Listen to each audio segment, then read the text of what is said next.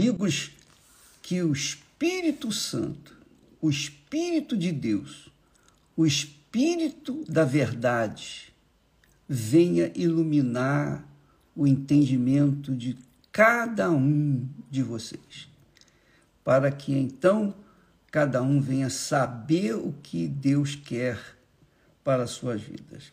Veja, por favor, nós ontem respondemos uma pergunta de uma pessoa que, que falava sobre o que acontece depois da morte. O que, que vai acontecer depois da morte? O que, que acontece com aqueles que rejeitaram ou têm rejeitado o Senhor Jesus como o único Senhor e Salvador? E eu queria responder para essas pessoas que têm dúvidas, inclusive por conta do, da minha ignorância, quando eu era jovem, eu não sabia do que está escrito na Bíblia. Eu não conhecia a Bíblia, nem sabia que a Bíblia existia. E eu não morava na roça, não. Eu morava na cidade do Rio de Janeiro, em São Cristóvão. Mas eu tinha um verdadeiro pavor de saber, de, ter, de ir para o inferno. Eu só tinha conhecimento do inferno. E já era suficiente para que eu vivesse apavorado. E por causa desse conhecimento da existência do inferno, então, quando eu ouvi a palavra de Deus, imediatamente eu me agarrei às promessas que Jesus faz. E eu queria dividir com vocês o que o Espírito Santo tem nos dado.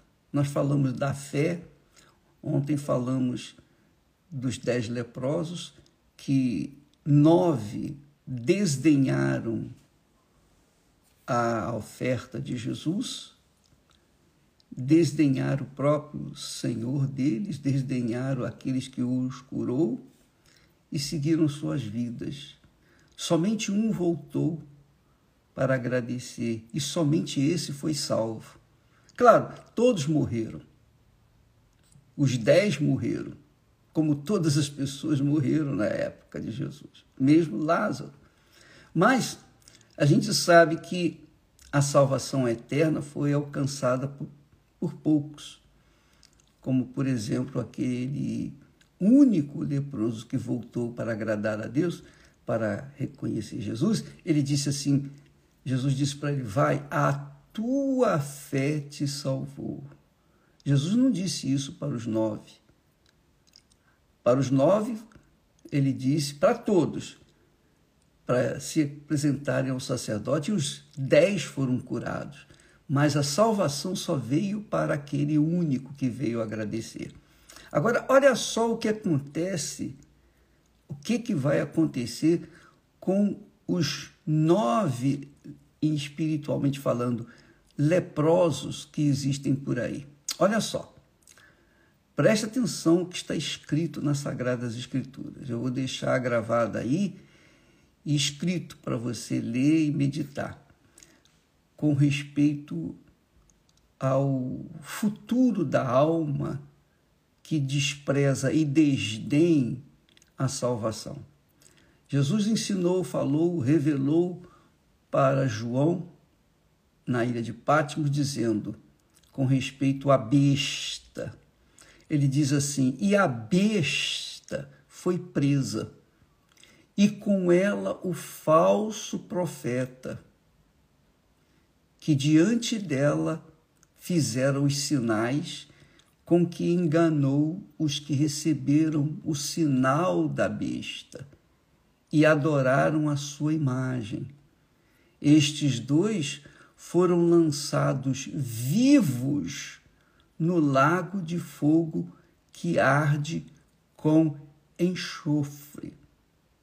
Então, Jesus fala aqui que a besta e o falso profeta foram lançados vivos no lago de fogo e enxofre. Depois ele fala do diabo, a terceira pessoa, que é o diabo. Diz assim, mais adiante: E o diabo que os enganava foi lançado no lago de fogo e enxofre, onde estão a besta e o falso profeta. E de dia e de noite serão atormentados para sempre. O Senhor está dizendo que o diabo se juntou com a besta e o falso profeta. Esse nesse versículo. No versículo seguinte, ele diz assim: E serão, né? Ele disse: o diabo e a, foi, que os enganava foi lançado no lago de fogo e enxofre, onde estão a besta e o falso profeta. E de dia e de noite serão atormentados para todo o sempre. Quer dizer, a besta, o falso profeta e o diabo. Agora vamos ver o quarto elemento e o quinto também, que serão lançados no lado de fogo. E a morte e o inferno foram lançados no lago de fogo. Quer dizer, a morte, essa morte que a gente vê, as pessoas morrendo no mundo, essa morte foi lançada no lago de fogo e enxofre. Não somente a, a morte, mas também o inferno. Quer dizer, o inferno, a morte, o diabo, a besta e o falso profeta. Quer dizer, esses cinco elementos foram lançados no lago de fogo enxofre.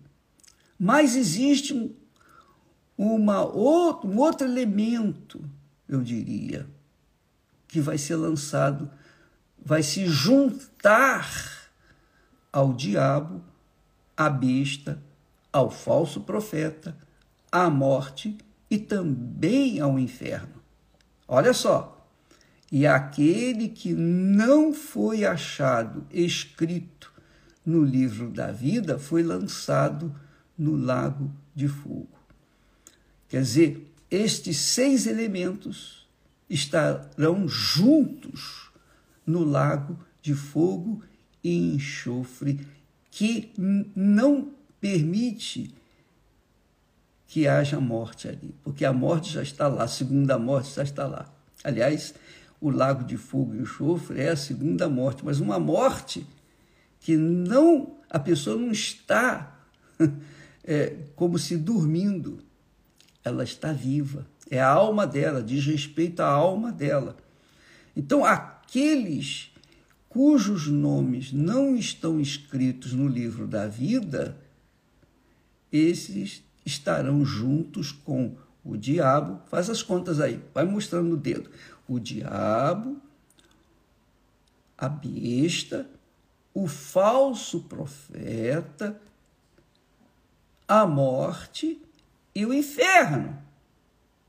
Além desses cinco, nós teremos também os, as pessoas cujos nomes não foram escritos no livro da vida. Por exemplo, aqueles nove leprosos que foram curados e foram embora, com certeza estarão também no lago de fogo e enxofre. Por enquanto, esses nove estão lá no inferno. Por enquanto. Mas vai chegar o dia, depois do julgamento, o grande dia, que vão ser julgados todos aqueles que rejeitaram o Senhor Jesus como o único Senhor e Salvador de suas vidas, o único Deus Todo-Poderoso, estes não terão seus nomes inscritos no livro da vida e, consequentemente, se juntarão ao diabo, à besta, ao falso profeta, à morte e também o inferno. Quer dizer, nós teremos seis tipos de coisas, se é que podemos falar, ou almas, ou espíritos que estarão lá dentro do lago de fogo e enxofre. Imagine você essa segunda morte, né? Que Jesus fala. Imagine um lago enorme, um lago onde há fogo enxofre. Enxofre você acende ali e a chama nem aparece, mas ela queima mais do que uma chama comum. Então, aquela chama do fogo com enxofre no lago de fogo vai estar queimando por toda a eternidade, não vai cessar nunca. E aqueles que ali estiverem, que serão o diabo, a besta, o falso profeta, a morte e o inferno, como também aqueles que são a maioria, cujos nomes não estão escritos no livro da vida. Pensa nisso, minha amiga, meu caro amigo. A gravidade da coisa. Você já pensou uma pessoa, a alma de alguém? Porque aqui na Terra a gente vê que as pessoas se matam para descansarem as suas almas, porque elas sofrem com a depressão. Muitas pessoas se matam pensando que estão acabando com tudo, que vão descansar. Só que a alma não descansa, a alma, a alma está viva.